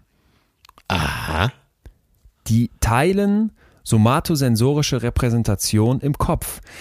Und das, also das finde ich erstmal so einen wichtigen Punkt, dir klar zu machen, hey, Moment mal, wie du Schmerzen empfindest, ob das jetzt durch die angefasste Herdplatte oder das Käsemesser in der Hand ist oder eben ob das durch ein Foto von deinem Herzblatt ist, das dir weggelaufen ist, dass das grundsätzlich ähnliche Muster, nicht ganz gleich, darum geht's ja gar nicht, dafür können wir das Hirn auch noch lange nicht genau genug verstehen, aber dass das ähnliche Sachen im Kopf anspricht, das finde ich ziemlich krass. Ja, das finde ich jetzt auch krass. Hammer. Ne? Und es gibt dazu verschiedene Theorien und da machen wir jetzt eigentlich den Kreis perfekt. Und zwar indem man sich fragt, kann das sein, dass diese sozialen Systeme, diese rein mechanischen Schmerzsysteme à la Käsemesser gekapert haben, um zu sagen, wir müssen Ja, dir so ja. heftig seelisch wehtun, psychisch wehtun, wenn du deine Community verlierst, wenn du ausgegrenzt wirst, wenn Ja, du deinen potenziellen Partner verlierst, mit dem du Nachkommen zeugen könntest. Das muss so unangenehm sein, dass sich das im Zweifel fast so anfühlt wie das, wie das äh, Hackebeil ins Knie. Und das finde Also ich. der das, Liebeskummer Ja. kann eben genauso wehtun wie äh, eben ein gerade beschriebenes Hackebeil. ja. Also, das ist doch Wahnsinn, heftig. Wahnsinn. Also, Äh, ja. pass auf, da gab's, es es ist, es ist ja, ne, wir stehen wie immer, das, ja, ich muss es so oft sagen, weil mir es einfach wichtig ist, bevor jemand alles schon zu absolut sieht. Wir stehen wie immer am Anfang und Schmerz, habe ich gesagt, wenn das in verschiedensten Hirnregionen wirkt, ist, ist schwierig zu interpretieren. Und wir sind uns auch einig, dass dieses, dieser Herzschmerz jetzt sich nicht genauso anfühlt wie dieser Schnitt in die Hand. Das ist ja nicht genau, ne, das ist so präzise, der Schnitt in die Hand und wer Liebeskummer kann sehr diffus sein. Aber dass das grundsätzlich ähnliche Hirnregionen anspricht und sich dieser Liebeskummer deswegen auch massiv unangenehm anfühlen kann, das finde ich erstmal total interessant. Und jetzt geht's wieder einen Schritt weiter. Dann haben die Folgendes gemacht. Die haben gezeigt, dass du mit Paracetamol Ja. diesen emotionalen Schmerz runterfahren kannst. Ach. Wie krass ist das bitte? ja, aber das, Äh, oder? Ja, das ist ja mal. Also jetzt ist er wirklich langsam Schluss. Du nimmst Leute und lässt die irgendwie eine soziale Situation erfahren, wo die zurückgewiesen werden. Und dann kannst du zeigen, mit Paracetamol lässt auch diese Schmerzempfindung nach. ja, was ich ja noch verstanden hätte, wäre so Beruhigungsmittel à la äh, Stimmt. Diaz Diazepam, Valium, Tavor und so. Aber ein ganz normales Schmerzmittel, Hammer. Genau, und Achtung, es geht noch ein Schippchen krasser. Ein Neurowissenschaftler namens Klaus Lamm, der hat Freiwilligen eine Tablette gegeben und hat denen gesagt, das ist ein extrem teures, aber auch massiv wirksames Schmerzmittel. In Wirklichkeit Placebo. Die wussten das aber nicht. Und was passiert jetzt? Das haben wir schon gelernt. Die Schmerzempfindungen gingen runter. Ne, Im Vergleich zu der Gruppe, die nichts bekommen hat. Ja. Jetzt, äh, das ist uns, glaube ich, allen mittlerweile klar. Das Krasse war, die haben dann auch zusehen müssen, wie irgendwelchen KollegInnen und Kollegen Schmerzen zugeführt wurde. Und in dem Moment, wo die dieses Placebo-Ding hatten und selber weniger Schmerz wahrnahmen, obwohl da gar kein Stoff im, im, drin war, Ja. haben die auch weniger Mitgefühl für den Schmerz ihrer Kollegen empfunden. Oh Gott. Ist, also ist das nicht heftig? Ja, das ist super heftig. Die bekommen, die, bekommen, die bekommen Stromreize, die Leute, und merken Ja. das weniger. Die nehmen die nicht so stark wahr und sagen, tut nicht so weh. Und die interpretieren aber auch, die stufen auch diese Stromschläge bei ihren, bei ihren Partnern, also bei den Kollegen, als weniger, weniger schmerzvoll ein. Und jetzt kommt's, und jetzt, jetzt wird's einfach so heftig für mich. In einem zweiten Schritt haben die dann wieder ein Psychopharmaka-Mittelchen eingesetzt und wollten jetzt gucken, ob dieser Effekt geblockt werden kann. Und zwar mit einem Schmerzmittelblockierer. Also nochmal, ich gebe dir ein Ding, was Ja. nicht wirkt. Und jetzt gebe ich dir einen Schmerzmittelblockierer. Und was passiert? Dieser Effekt geht weg. Der Placebo-Effekt, der gar nicht da ist, geht jetzt Äh. weg. Und, und außerdem wirst du diesen Schmerz deiner Kollegen wieder normaler wahrnehmen. Ey, also ich, ja, das sind die Momente, wo ich einfach merke, es ist so krass, diese Welt zu begreifen, ist so geil und, und da mit Wissenschaft versuchen dran zu kommen. Also nochmal, du kriegst ein Placebo-Ding und nimmst plötzlich Schmerzen, Elektroschocks nicht mehr so wahr. Das Heftige Genau, ist, du nimmst sie auch bei verstanden. anderen nicht mehr so wahr. Jetzt gebe ich dir einen tatsächlichen Blocker für diesen potenzielles, für dieses potenzielle Schmerzmittel, sodass dieses Schmerzmittel nicht mehr wirken würde. Und das, was passiert, obwohl es gar nicht wirken kann, wirkt es jetzt tatsächlich nicht mehr.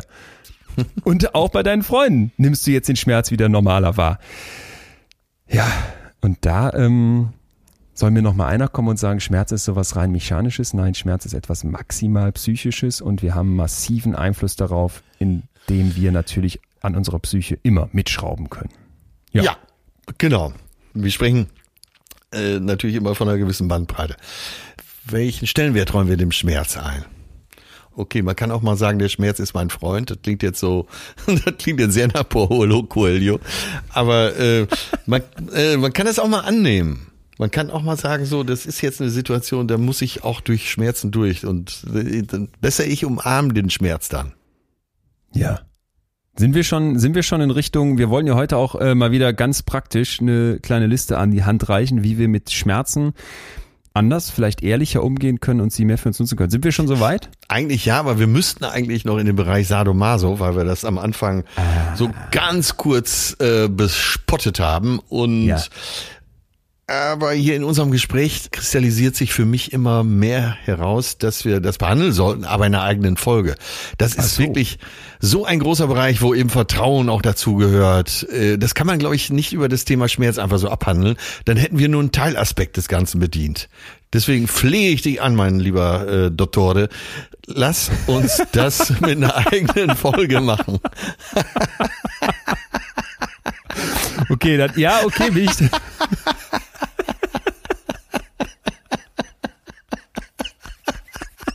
Oh Gott. Ah, oh okay, okay, okay. Da, ja, das ist, machen wir eine eigene Folge. Das wäre ja auch ähm, äh, Sex mal wieder, was glaube ich ähm, ja, in Abständen hier auch stattfinden Sex, sollte. Sex kam ein bisschen zu kurz während Sex deiner kam, Buchschreiberei. Äh,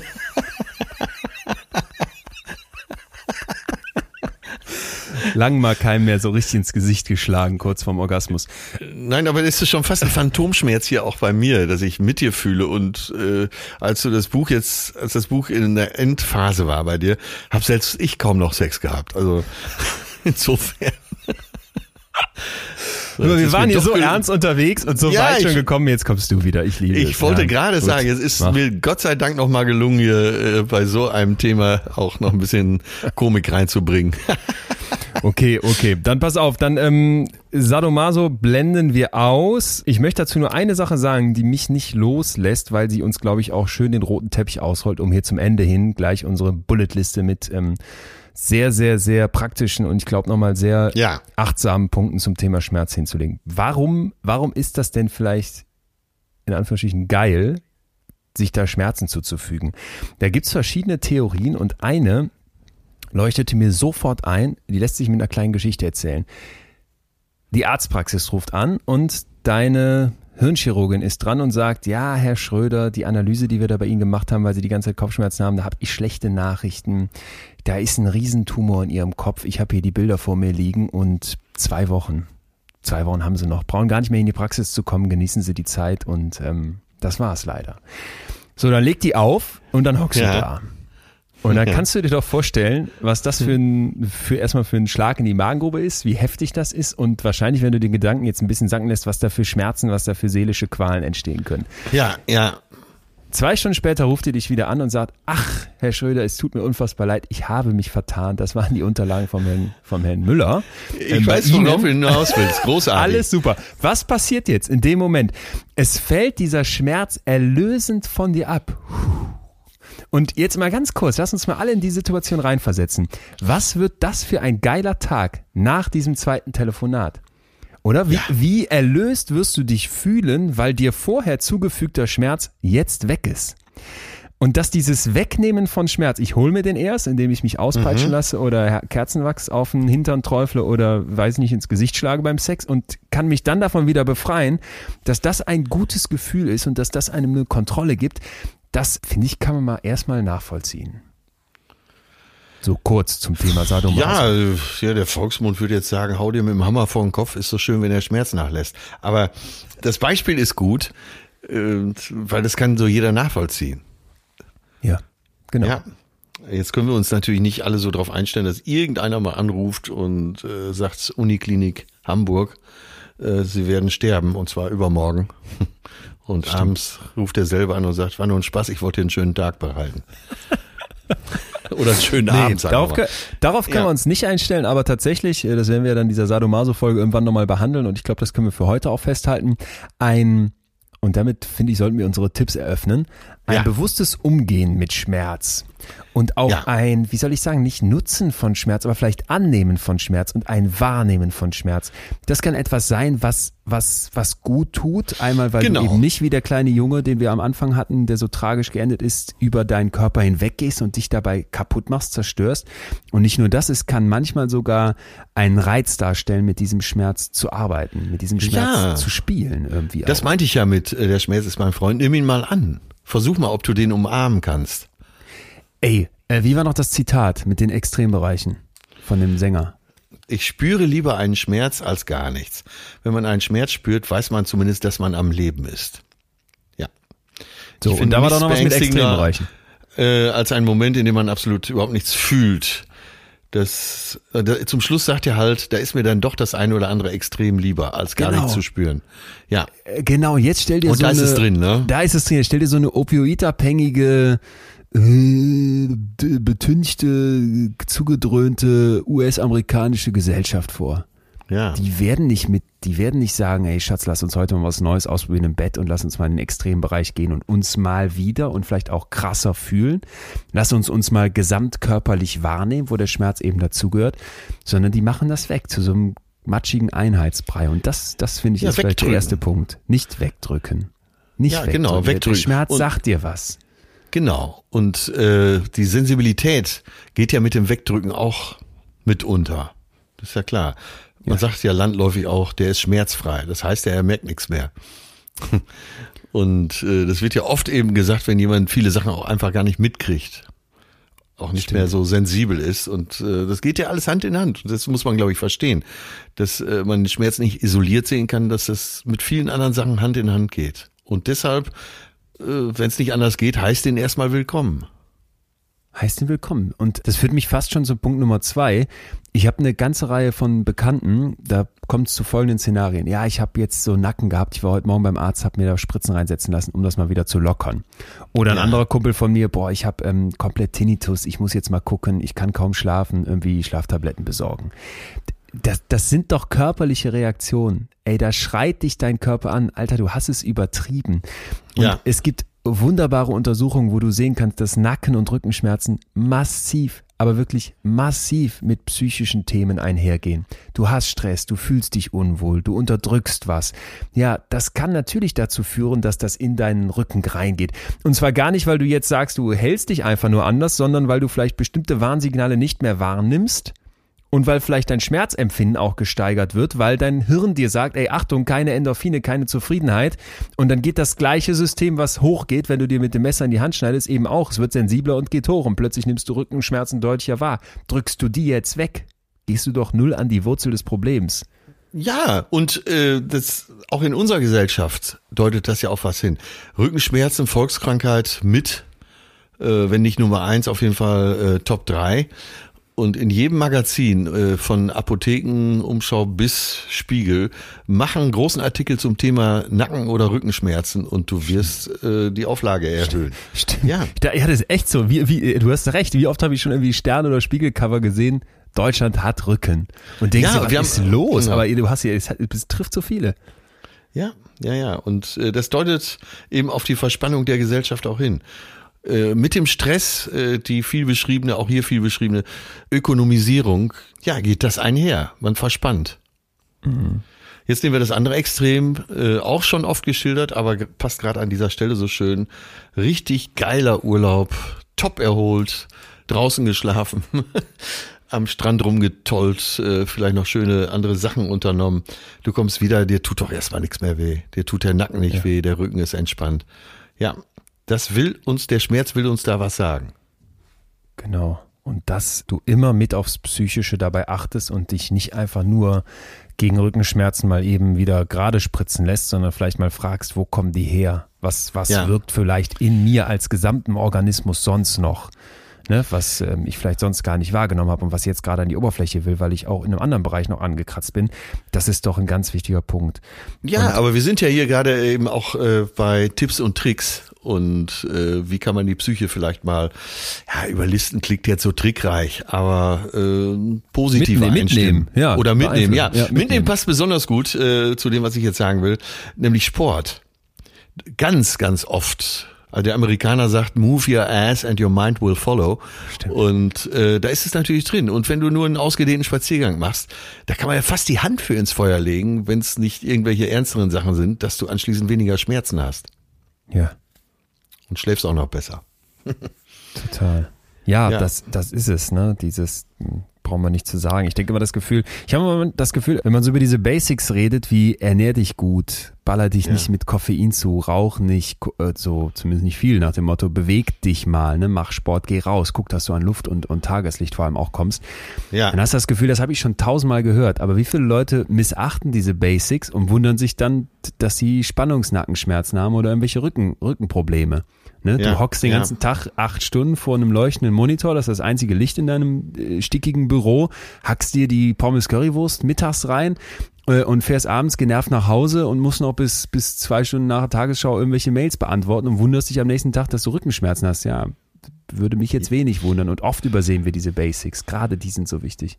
Ja, ich habe ja schon wieder so einen schludrigen Tag hinter mir. Eben genauso früh aufgestanden wie du, dann mit dem Zug zurück nach Hamburg. Bin natürlich so ein bisschen im Eimer jetzt äh, und müsste eigentlich direkt um die Alster laufen. Habe ich aber auch noch nicht gemacht. Sollte ich aber gleich wirklich mal machen. Findest du nicht auch, dass je mehr wir das hier machen, ich habe ja manchmal das Gefühl, wir sagen ja auch bestimmte Dinge hier wiederholt, dass man dass man aber gerade dadurch das Gefühl hat, dass sich doch eben was in einem verändert, dass man überhaupt auf sowas achtet. Weil genau was du gerade beschreibst, habe ich heute auch gedacht. 5.30 Uhr aufstehen ist für meinen Körper so eine Art äh, Atombombenexplosion im Bauch. Ja, ja. Und dann noch nicht richtig gegessen, noch nicht in Ruhe gegessen, mal nicht hingelegt, mal durchgeatmet, noch nicht richtig draußen gewesen. Und auf sowas achte ich zum Beispiel mittlerweile viel sensibler, als ich das früher gemacht hätte. Da hätte ich dann einfach durchgekloppt und bis heute Abend äh, 21 Uhr noch was weiß ich was beruflich getan, ähm, bevor ich dann mal gesagt hätte, komm, jetzt musst du darauf achten, was dein Körper dir gerade eigentlich schreiend vermittelt. Ja, ich habe das ja beruflich äh, schon in extremster Form gehabt, dass ich auch dachte, ich werde hier langsam verrückt, deswegen äh, fing ich dann erstmal mit dem Joggen an. Komischerweise habe ich immer vor einen ganz bestimmten Termin vor Augen, äh, wo ich in München gespielt habe, hatte den Tag über aber noch andere Jobs in Stuttgart und in Frankfurt gehabt und um sollte kurz nach acht auf die Bühne, bin dann um sieben aber nochmal joggen gegangen. War kurz vor acht wieder in der Halle in München und stand fünf nach acht auf der Bühne. Und mir ging es so gut den ganzen Abend. Ja. Ja. Ja, und das meint ja dasselbe. Das meint dasselbe. Noch ein Punkt, ich weiß noch nicht genau, wie wir den übertiteln, musst du mir gleich helfen. Ich hatte ja gesagt, dass ich von der Borderline-Persönlichkeitsstörung erzählen wollte. Und die Geschichte dazu ist Jana. Äh, wen das interessiert, es gibt dazu eine Folge von In extremen Köpfen, meinem anderen Podcast, wo Jana mein Gast war und die erzählt unglaublich fesselnd und, und sehr, sehr, sehr ehrlich. Also die hat äh, eine schreckliche Vergangenheit. Ich gehe mal nicht ins Detail, aber als Kind, bis sie 20 war, heftigste Misshandlungen und Missbrauch erlebt und ist heute 23 und hat relativ spät, was typisch ist bei Borderline, diese Diagnose bekommen. Was ja. ist Borderline? Ne? Jeder von uns kennt das. Man hat mal einen schlechten Tag, da fühlt man sich wie das rohe Ei, was du eben beschrieben hast. Dann ist man wütend, enttäuscht oder irgendwie traurig. Und normalerweise wissen wir dann ja so weitestgehend zumindest, was zu tun ist, um diesen Frust wieder loszuwerden. Und die negativen Emotionen verschwinden dann auch langsam. Und bei Menschen mit Borderline ist das anders. Etwa sechs Prozent der Menschen leiden in mhm. ihrem Leben irgendwann mal unter dieser Störung. Und so viele? Denen, das ist krass, ne? Aber aufs ganze ja. Leben auch gerechnet. Denen fehlt dann die Fähigkeit, die Skills, um zielgerichtet durch ihre Gefühlswelt zu segeln. Das heißt, da reicht dann manchmal schon minimaler Auslöser und das ganze emotionale Gleichgewicht kippt. Also das Schiff kentert. Und genau das hat Jana mir auch beschrieben. Sie sagt dann, manchmal ist es ganz gut und da kommt man soweit klar, aber dann passiert irgendeine Kleinigkeit und du bist komplett am Ende und merkst, wie dich das, was so in dir vorgeht, dich riesig überfordert. Dann entsteht ein unfassbarer Druck und die Gefühle, die sie empfindet, die sie vorher wegdrücken musste, da sind wir ganz am Anfang wieder, die werden nur noch krasser. Und jetzt kommt's, in diesem Moment braucht sie dann eine Notlösung, um diese Anspannung irgendwie loszuwerden. Und was macht sie dann? Sie verletzt sich selber. Ja, Oder Ja. sie bringt sich in lebensbedrohliche Situationen. Sie hat mir eine Situation beschrieben, wo sie über so einen, kennst du diese, diese Bahnbrücken, die so ganz simpel gebaut sind mit einem so einem Querbogen, mit so einem Rundbogen drüber, Ja, wo ja. sie da irgendwie drüber balanciert ist und meint, wenn ich da abgestürzt wäre, ich, ich wäre gestorben. Aber also ich braucht muss, die Grenzbereiche eben. sie Äh, brauchte diese, genau. diese Borderline. Ja, das ist, der, die Borderline ist da ein bisschen ein blöder Begriff eigentlich, weil so diese Grenzlinie gemeint ist zwischen dem himmelhoch jauchzen und dem unglaublich Ja. tief abstürzen, wenn man es mal aus heutiger Sicht betrachtet. Von damals hat es historisch noch eine andere, einen anderen Hintergrund, aber es ist egal. Ja, sie begibt sich da ja auf jeden Fall auch an eine Grenze. Genau, das Äh, finde ich auch das richtige Verständnis davon. Sie, sie muss auf, sie ist eine Grenzgängerin. Und Ja. warum macht sie das? Warum fügt sie sich selbst Schmerzen zu? Und da kommen wir vielleicht auch nochmal an einen ganz wichtigen Kern. Um sich zu fühlen, um überhaupt mal was zu fühlen. Dieses Kind hat als Mädchen gelernt, ich muss die Gefühle wegdrücken. Das, was ich hier erlebe, dann durch ihren Vater, das ist so unerträglich, das ist so schrecklich Ja. ich, ich muss Strategien entwickeln, um gefühlslos zu versuchen zu sein. Aber das haben wir ja gesagt, das geht nicht. Das heißt, diese Gefühle sind da, die wollen raus. Und in dem Moment, in dem ich selbstverletzendes Verhalten zeige, können eine ganze Reihe von Gründen eine Rolle spielen. Zum Beispiel, dass ich überhaupt mal wieder etwas Kontrolle habe. Ne? Ich habe das Gefühl, alles ist mir außer Kontrolle geraten. Ich erlebe als Kind traumatische Dinge, wo ich keine Kontrolle hatte. Also will ich zumindest Kontrolle über meinen Körper haben. Ja, okay, ich ritze mich und hab Kontrolle. Ja. Das kann auch das Gefühl von Anspannungsablass ähm, geben, ne? dass du das Gefühl hast, okay, da, da geht was weg. Aber vor allem ging es zumindest in der Geschichte von Jana darum, diese Taubheit wegzukriegen. Ich wollte überhaupt meine Gefühle und mich selbst mal wieder wahrnehmen. Und dafür Ja. brauchte sie den Schmerz. Und in den Therapien, die es dazu gibt, ist es zum Beispiel so, dass man manchmal ein kleines Toolkit bekommt. Das finde ich total interessant. Da hast du dann so kleine Plastikbälle drin mit, mit fiesen Pieksern, also mit so einen Stacheln dran. Und die kannst du dann durch die Hand rollen und dich dadurch wahrnehmen. Du hast zum Beispiel Gummibänder, die du dir ums Handgelenk machen kannst, die dann wehtun, mit denen du noch so schnipsen kannst. Oder zum Beispiel auch, ganz ist ja, wie du merkst, ganz praktisch gedacht, Chilischoten, die du essen kannst, die so wehtun, dass du einen Schmerz empfindest, der dich aber nicht kaputt macht. Wie jetzt eine aufgeschnittene Haut. Und, und sich damit mal zu beschäftigen, dass es da also Menschen gibt, die so schwierigen Zugang zu ihren Gefühlen haben, dass sie das nur noch über extremen Schmerz können, um mal einen Punkt davon zu nennen. Das finde ich Ja. zeigt nochmal, wie eng das mit der Psyche verbunden ist und ähm, ich glaube, so langsam kommen wir auch zur, zur Überschrift für diesen Punkt, für diesen Tipp, mal aus Ja. dem Extrembereich von Jana abgeleitet. Wie gesagt, wenn der tiefer eintauchen möchte, die Folge gibt's glaube ich, auch überall bei Spotify, iTunes und Co. in Extremköpfen Ja. dass wir sagen müssen, durch Schmerz fühlen wir uns auch selber. Durch Schmerz merke ich, dass ich bin. Schmerz ist Teil meiner Gefühlswelt und Ausdruck davon, dass ich da nichts wegdrücke, sondern wahrnehme, was ist. Und erst Ja, wenn ich ja. das vorher falsch gemacht habe, weil ich es falsch gelernt habe, ne, ist kein, überhaupt kein Vorwurf, im Gegenteil, weil, weil ich schreckliche Erfahrungen zum Beispiel gemacht habe oder andere Kontrollmechanismen mir fehlen, dann wird dieses Schmerzsuchen etwas, was gefährlich ist. Aber für alle anderen ist das etwas, wenn du das nicht im Griff hast, wenn du deine Schmerzen nicht, nicht als Teil deiner Gefühlswelt betrachtest, dann hast du, hast du eine Taubheit, die, die schädlich ist. Ja. War das, war das jetzt klar? Ich, äh, Ja, äh, wollte ich Ja, gerade sagen, okay, vollends cool. verstanden, wirklich. Okay, top, Äh, total verstanden. Ja. Ja, ja, man braucht die, dann diese Extrembereiche, um sich zu spüren, weil ohne Fühlen, äh, das ist wieder ein Ge- Allgemeinbegriff, aber auch ohne Schmerzen, ja, fehlt dir ein Teil deiner Existenz, deiner gefühlten Existenz. Ja. Kann man total nachvollziehen, wie essentiell das ist in dem Fall. Cool. Ja.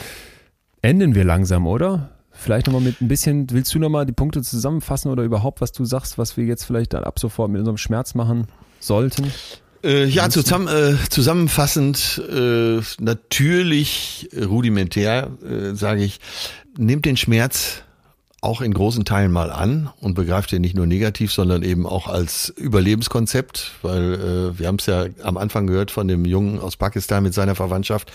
Wenn du keinen Schmerz spürst, bist du in Lebensgefahr. Das zweite ist eben, dass du, äh, dass du vielleicht äh, so ganz kleine Dinge auch berücksichtigst, äh, achtsamer mit dir bist, bis hin eben äh, zum, was ich sagte, beweg deinen Arsch, äh, dass über diese Bewegung ähm, du äh, das besser an dich ranlassen kannst und auch besser erträgst. Und das dritte ist, äh, begreif einfach, dass es zu deinem Gesamtsystem gehört. Ja. Und ähm, Beispiel eben die amerikanische Gesellschaft, die sich äh, zu großen Teil zu großen Teilen massenhaft betäubt, äh, kriegen eben auch vieles andere nicht mehr mit. Möchte man als Zombie enden? Nee, auf keinen Fall. Und das Jo. ist es, was mir auch mal eine sehr erfahrene Psychologin aus Münster gesagt hat. Wenn man bestimmte Sachen, nicht nur Schmerz, aber auch andere Gefühle unterdrückt, äh, das gibt's alles. Auch äh, in Partnerschaften, die äh, so funktionieren, wo man einfach gar nicht mehr hinterfragt, wo man gar nicht mehr guckt, ist das überhaupt noch sinnvoll? Äh, da laufen dann irgendwann Zombies durch die Gegend.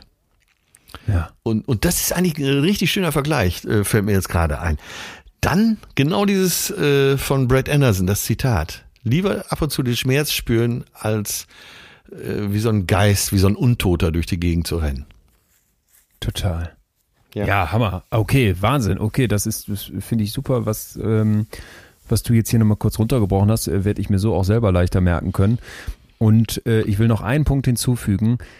Diese Trennung von körperlichen und psychischen Schmerzen, die ist Ja. mal mindestens gefährlich. Denn ich will uns alle ermuntern, immer zu fragen, wenn wir körperliche Schmerzen haben, welche Rolle spielt die Psyche? Ne? Warum habe ich diesen Rückenschmerz jetzt? Warum ist mein Nacken verspannt? Guck auch mit in deinen Kopf. Und umgekehrt, wenn du psychische Schmerzen hast, durch Liebeskummer, vielleicht aber auch im krasseren, durch eine Depression oder ähnlichem, guck mit auf deinen Körper und guck, ob mit dem alles stimmt, ob die Basics da sind. Hast du dich bewegt, ernährst du dich gesund, liegt der gut nachts im Bett, ne? Ja. Und so weiter, wird sich um Ja. den gekümmert, denn der wirkt eben in deinen Kopf genauso zurück wie der Kopf in ihn.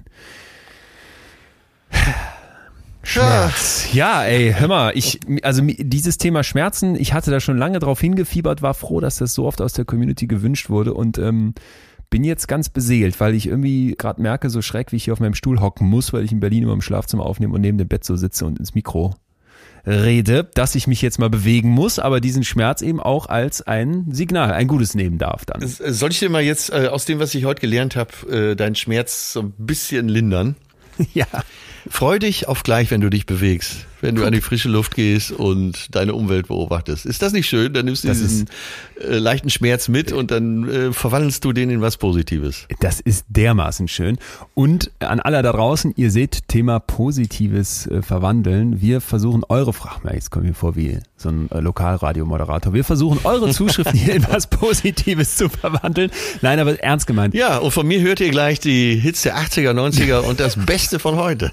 Danach geht's in den Geldregen. 5000 Euro, wenn wir anrufen. Aber vorher noch den Blitzerflitzer. Zusammen sind wir besser als jedes, ähm, äh, wie heißt es nochmal, als jedes, na egal.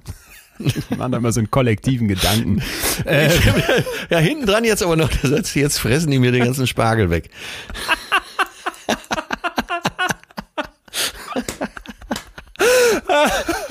So, hör mal, der Dottore wollte noch kurz eigentlich nur alle, alle euch da draußen bitten. Schreibt uns Gefühle, schickt uns, was ihr hier gerne hören würdet und der Daniel hat es heute Morgen im Frühstücksfernsehen nochmal so schön gesagt. Ey, wir saßen da als, als drei Männer. Also nochmal Shoutout an unsere Freunde beim Sat1 Frühstücksfernsehen, an Marlene und Daniel. Yes. Und Daniel hat es ja so schön gesagt, das ist ja hier jetzt die reine Männergefühlsrunde und fand das richtig gut und hat ja auch dazu aufgerufen, liebe Männer, kommt dazu. Ich würde das mal so weitergeben hier. Liebe, deutlich mehr Frauen, die ihr uns zuhört. Vielleicht kennt ihr ja noch Männer, die uns zuhören sollten. Liebe Männer, vielleicht kennt ihr auch noch ein paar Männer. Und weil wir aber eigentlich auch irgendwie von diesem Geschlechterdenken weg wollen, liebe alle, vielleicht kennt Ja. ihr noch Leute, die das hier mal hören sollten, weil sie sich vielleicht mit Gefühlen bisher wenig auseinandersetzen oder auch sagen, das ist mehr so eine Duselei und nichts Wichtiges. Ich hoffe, da können wir immer mehr aufräumen. Deswegen Hausaufgabe. Jeder schnappt sich eine Person, der noch nie hiervon erzählt hat und sagt, der hört dir mal den Podcast an und vielleicht findest du einen neuen Zugang zu dir. Und wenn nicht, ist es ja nicht schlimm.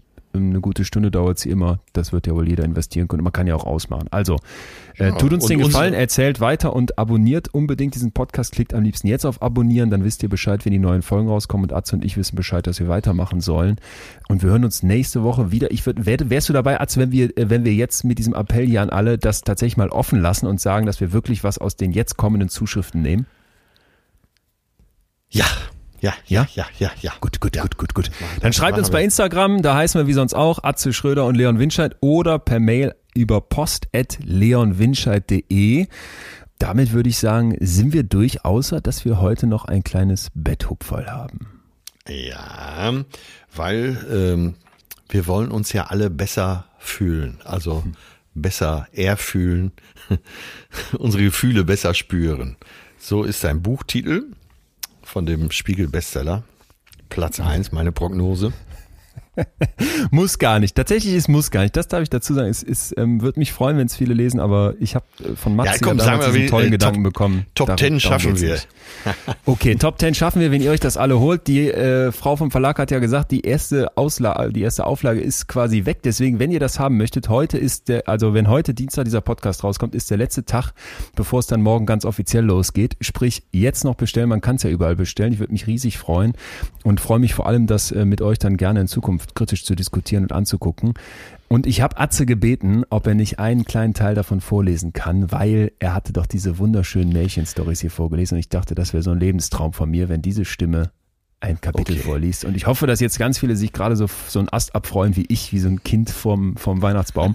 Denn ich habe dir das Liebeskapitel geschickt, beziehungsweise den Anfang Natürlich. davon. Und ähm, natürlich, das passt zu Mr. Professore Love.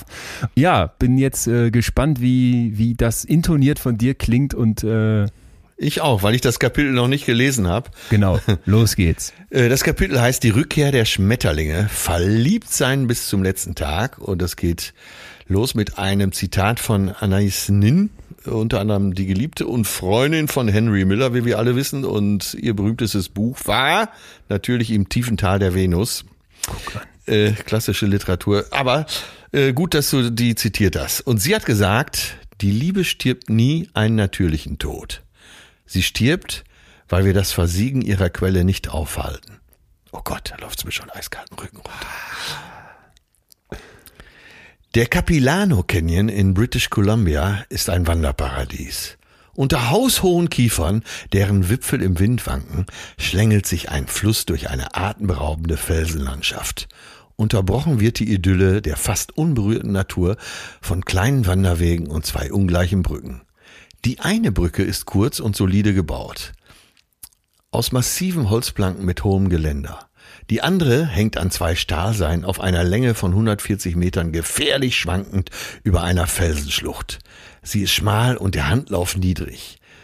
Es waren diese beiden Brücken, auf denen der kanadische Psychologieprofessor Arthur Aaron 1974 bei einem Experiment ein Geheimnis des Verliebtseins entschlüsselte, das alle kennen sollten, die in einer langfristigen Beziehung glücklich werden möchten. Gemeinsam mit einem Kollegen postierte Aaron für dieses Experiment eine junge und attraktive Frau zunächst auf der kurzen und sicheren Brücke.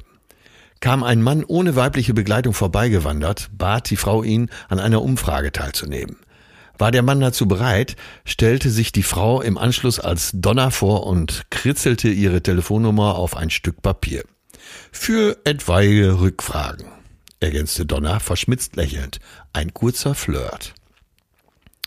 Das gleiche Prozedere führten die Forscher mit derselben Frau später auch auf der schwankenden Brücke durch. Nahm hier ein Mann an der Umfrage teil, erhielt er ebenfalls die Nummer, nur nannte sich die Frau diesmal nicht Donna, sondern Gloria. Bald darauf klingelte an der University of British Columbia das Telefon. In Wirklichkeit hatte die attraktive Frau nicht ihre Nummer, sondern die der Forscher weitergegeben. Nichts ahnt, fragten die interessierten Anrufer in der Hoffnung auf ein Date nach Gloria oder Donna. So wusste Professor Aaron jeweils sofort, auf welcher der beiden Brücken der Mann dem Lockvogel auf dem Leim gegangen war. Aarons Strichliste zeigte ein verblüffendes Ungleichgewicht. Von den Männern, die die solide Brücke überquert hatten, griff nur etwa jeder Zehnte zum Hörer. Ganz anders wirkte das Treffen auf der schwankenden Hängebrücke. Hier fühlte sich jeder zweite Wanderer so sehr von der Frau angezogen, dass er ihre Nummer wählte. Dieselbe Frau hatte einen ganz unterschiedlichen Effekt auf die Männer. Wie sich das erklären lässt und was wir aus diesem Experiment für unsere eigene Beziehung lernen können, werden wir gleich verstehen. Doch zunächst brauchen wir die Grundlagen des Verliebtseins. Liebe wechselt nicht Stunde oder Woche. Weit reicht ihre Kraft bis zum letzten Tag, schrieb William Shakespeare und stellte damit einen ziemlich hohen Anspruch an eines unserer größten Gefühle. Was für eine romantische Vorstellung. Man verliebt sich und spürt diese Liebe dann dank ihrer unbändigen Kraft bis ans Ende aller Tage. Typisch Shakespeare. Doch das Leben ist kein Liebesgedicht. Immerhin wird in Europa fast jede zweite Ehe geschieden. Gehen wir davon aus, dass die meisten aus Liebe heiraten, scheint die Kraft also nicht immer bis zum Ende zu reichen. Und egal ob mit oder ohne Eheversprechen, weichen das Verlangen, die Lust und der Zauber, die dem Beginn einer romantischen Liebesbeziehung innewohnen, nicht irgendwann zwingend der Routine oder Vertrautheit? Ist es nicht so, dass die Schmetterlinge beim ersten gemeinsamen Sonnenuntergang wilder in unserem Bauch mit den Flügeln schlagen als am Abend Nummer 3621 im zehnten Jahr der Beziehung? Viele halten das für normal, dass das Verliebtsein irgendwann nachlässt und, wenn alles gut läuft, von einer tiefen, vertrauensvollen, partnerschaftlichen Liebe abgelöst wird. Mag sein, dass viele Beziehungen genau nach diesem Muster verlaufen. Aber müssen wir die Schmetterlinge wirklich abschreiben, wenn wir langfristig zusammenbleiben wollen? Ist es nicht möglich, das echte, kribbelnde Verliebtsein der ersten Stunden und Wochen aufrecht zu erhalten? Vielleicht sogar bis zum letzten Tag? Ja, und wenn ihr wissen wollt, wie es weitergeht, kauft das Buch. ich sitze hier mit einem breiten, ganz breiten, sehr, sehr glücklichen Grinsen, weil der Moment, dass du das jetzt in der Hand hast und da so draus vorliest, äh, erstmal ehrt mich total, dass du das machst und äh, es hat mir sehr gefallen. Deine Märchenstimme, traumhaft. Dankeschön. Wenigstens eine gute Stimme. Ja, ach, Leon, und wir bist beide. Du denn jetzt, bist du denn jetzt aber auch angeteasert? Willst du jetzt schon wissen, ja, weitergeht? Total. Habe ich, hier ich bin sowieso äh, dramaturgisch dir einen guten Ausschnitt gegeben. Okay, also ähm, ja, danke, danke, danke fürs Vorlesen und äh, vielen, vielen Dank an alle da draußen, die schon geschrieben haben. Ich freue mich riesig über das Interesse, was hier offenbar auch beim Verlag ankommt und deswegen wird nachgedruckt, wer das Buch morgen dann zum Erscheinen in der Hand haben möchte sollte sich das am besten direkt bestellen. Ich hoffe, dass das dann nicht sofort ausverkauft ist, beziehungsweise ich hoffe es schon, aber wenn ihr nicht warten wollt, dann jetzt. Was machen wir nächste Woche? Das ist die Frage, die noch offen bleibt. Da appelliere ich jetzt mal an dein Kurzzeitgedächtnis. Wir hatten doch eben gesagt, dass wir die Leute das entscheiden lassen und das noch offen halten. Okay, äh, ich hatte das Oder hast du eingeordnet. Schon? Äh, nee, ich hatte äh, gedacht, so, ich dass dachte. wir jetzt die Zuschriften nochmal durchschauen. Gut. Nee, dann nee, äh, ich, wir lassen das offen. Oder? Wir lassen, das ist unser ja, großes Angebot. Das müssen wir jetzt ab und zu auch mal machen. Ja. Finde ich nämlich auch, weil ich, äh, da ist so viel Wertvolles in den Köpfen da draußen, das wollen wir mitnehmen. Deswegen, liebe Leute, schreibt uns, schickt uns äh, Gefühle, schickt uns Vorschläge. Das geht am besten in den Kommentaren von den Podcast-Apps, wo ihr gerne eine Bewertung da lassen dürft und das reinschreiben könnt oder sonst eben per Mail post.leonwinter.de oder Instagram an Atze Schröder oder mich und ähm, wir lesen alles. Rigoros, gnadenlos und freuen uns riesig. Danke, dass ihr dabei wart. Danke, Atze, dass du das so schön nochmal vorgelesen hast und ähm, bis ja, ganz mein, bald. Mein Monsieur. lieber Dottore, bis zur nächsten Woche. ich mache jetzt einen Spargelsalat. ich trinke hier einen Grappa außer Haus. Das war Betreutes Fühlen der Podcast mit Atze Schröder und Leon Winscheid. Jetzt abonnieren auf Spotify, Deezer, iTunes und überall, wo es Podcasts gibt.